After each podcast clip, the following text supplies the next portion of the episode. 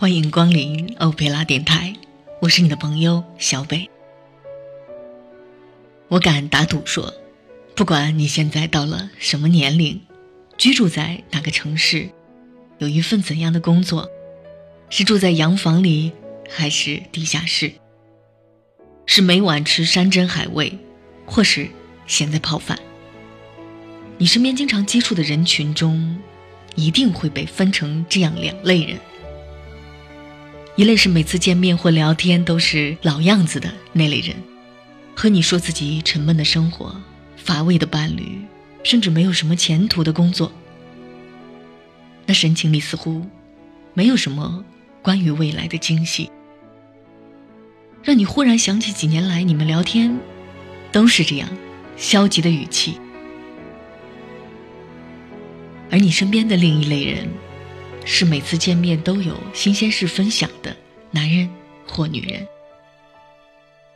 他们不一定是你最要好的朋友，或许你们还在某些问题和价值观上还有过严重的分歧。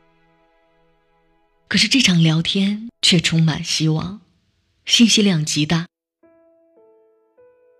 他用欢快的语气和你叙述生活里不断发生的新鲜事，让你觉得自己的生活中。也有什么值得改变或者尝试？在他们的身上，有什么东西在深深的吸引着你，以至于就算是十分钟的聊天，都能赋予你更广阔的思考。我把第一种人称为消极型的朋友，第二种人称为积极型的朋友。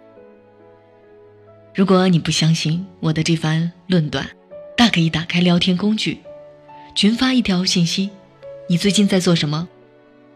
我敢说，有相当一部分人会这样回答你：“我能干什么？还是那样呗。”而有一部分人会这样告诉你：“我最近在读某某的书，我这个月报了个学习班，想利用一下下班后的时间。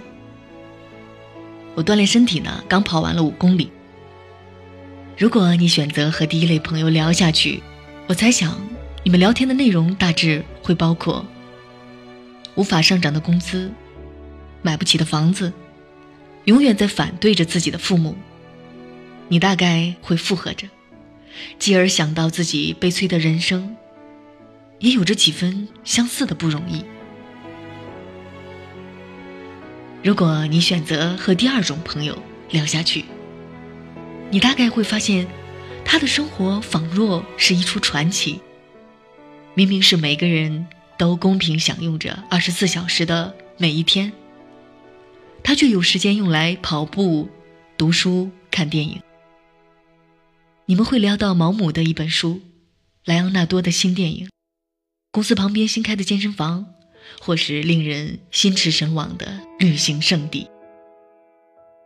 他似乎什么都知道一点。可以告诉刚刚发生的国际新闻，也可以推荐给你品味优雅的咖啡屋，甚至连朋友圈最热门的那条鸡汤也能说上几句。这让你惊奇，他头脑中可以消化的信息量。而我想，当你们结束这番话的同时，你也大概会在心里激起这样的想法：要不然今天下班去那个新开的健身房跑步吧。要不把他介绍的书买一本我一定要加油了。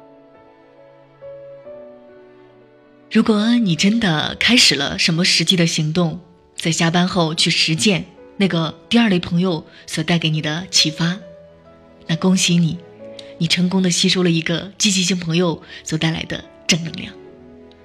而如果你选择和第一个朋友把沉重的话题聊下去，我不确定你会不会成为那个突然间受到鼓舞、开始加倍努力的那个人。我有过这样两种类型的朋友，平心而论，我无法对他们进行品格上的鉴定。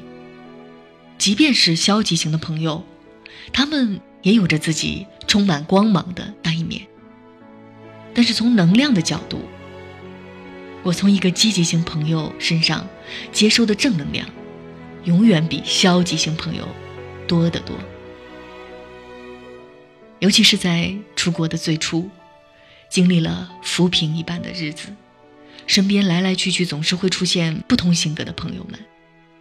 这也让我真切地感悟到，处于一个消极环境和积极环境对于一个人身心发展的巨大区别。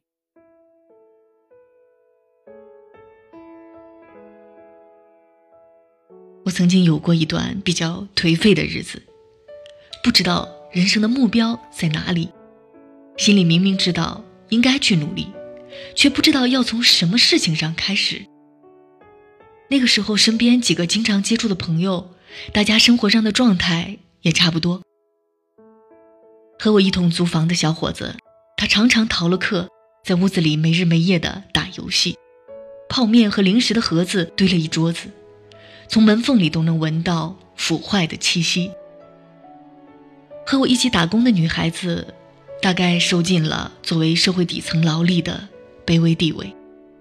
每每看见穿着昂贵套裙的客人，总是说着“我为什么不是富二代”的丧气话。一起读书的几个同学，把平日课堂用来睡觉、聊天，在交作业前草草的在网上抄一份。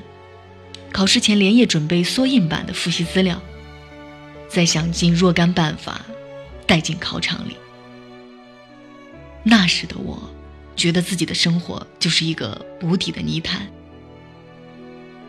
我没有钱，没有绿卡，没有男朋友，也没有一个令我期待的未来。我觉得有那么多的鸡毛蒜皮的小事儿让我担忧或者烦恼。我常常问自己。你人生的寄托在哪里？无聊害得我无法生出一丁点儿奋斗的意志，而我们这些充满了消极力量的人，像是在共同经历着可怕的传染病，无法抗拒，又无时无刻的互相残害着彼此的希望。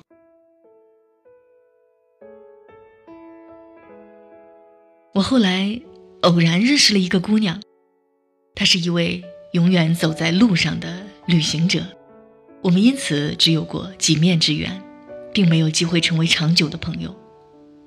但是，就是在这些短暂的相遇中，我却从他的身上学到了很重要的一课。我现在想起这个姑娘，她的模样已经模糊，可是脑子里却会闪现这样的印象：她全身总是充满斗志，似乎永远都是忙着的状态。单身，生活的密度却极高。每次见面，他总是会带来一些不可思议的新鲜事，比如说，我上周去蹦极了，我找到一份在面包房的工作，很辛苦，但是结识了很多有趣的朋友。我发现了一本好书，你要不要看？客观来讲，一个普通旅行者的生活绝不富裕，他和我一样，没有钱，没有绿卡，没有男朋友。可我觉得他的生活充满意义，比我的日子富庶了不止一点点。他教会我用一种更开阔的视野去面对人生，让我意识到我是如此年轻，又如此幸运。人生有那么多的事情可以做，鸡毛蒜皮并不足以成为我的全世界。我从很多积极型朋友的身上吸收过相似的正能量，比如说，我和喜爱健身的朋友相约跑步，向爱好读书的朋友请教书单，听热衷旅行的朋友讲如何能够用工薪阶层的工资每年旅行一次。拜这些积极型朋友所赐，我的生活也因为他们发生了一些重大的改变。生活中一些细小的不幸，不值得成为我放弃全世界的理由。我从那些积极的朋友那里，了解到健身房在哪里，哪些杂志好看又有意义，我该如何为一场旅行做准备。我的世界好像一直隐藏着一扇门，因为他们的到来，我得以拉开这扇门，看到更壮阔的风景。如果抽出这两段时光，你会看到我迥然不同的样子。前一段时光里的我，一副萎靡不振、万念俱灰的模样。后一段时光里的我，还在承受着一样的苦难，可是却总是觉得什么都充满着希望。现在的自己，可以做到每天跑步五公里，休息的时候每天看一本书，自己创建生意，学习一切需要的知识，假期时开着房车去海边安营扎寨。这并不是我一个人凭空生长出的正能量。这是从很多积极性朋友身上吸收到的最宝贵的财富。生活带给我的宝贵经验之一，就是与一些总是在抱怨生活不公平、无所事事的朋友在一起。这和与一些相信努力就会带来公平、生活里总是充满着未知的朋友在一起，两者所带来的结果是不一样的。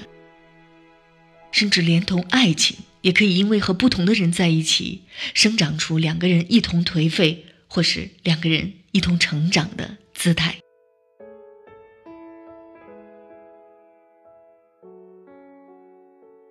我听过一句令人印象深刻的话：一个人平时花最多时间在一起的五个人的平均水平，就代表了这个人。我从不会怀疑一个人的进步与所处的周围环境的关联。也无法想象，如果不受着周围这些正能量的牵引，我到底会变成怎样的一个人？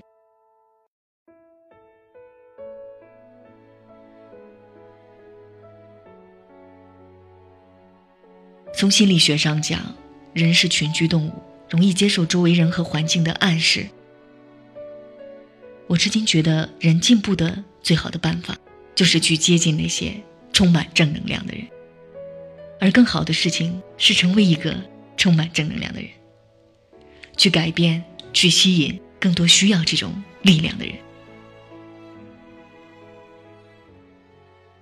今天的文字来自作者杨希文，他的新书《请尊重一个姑娘的努力》已经上市了。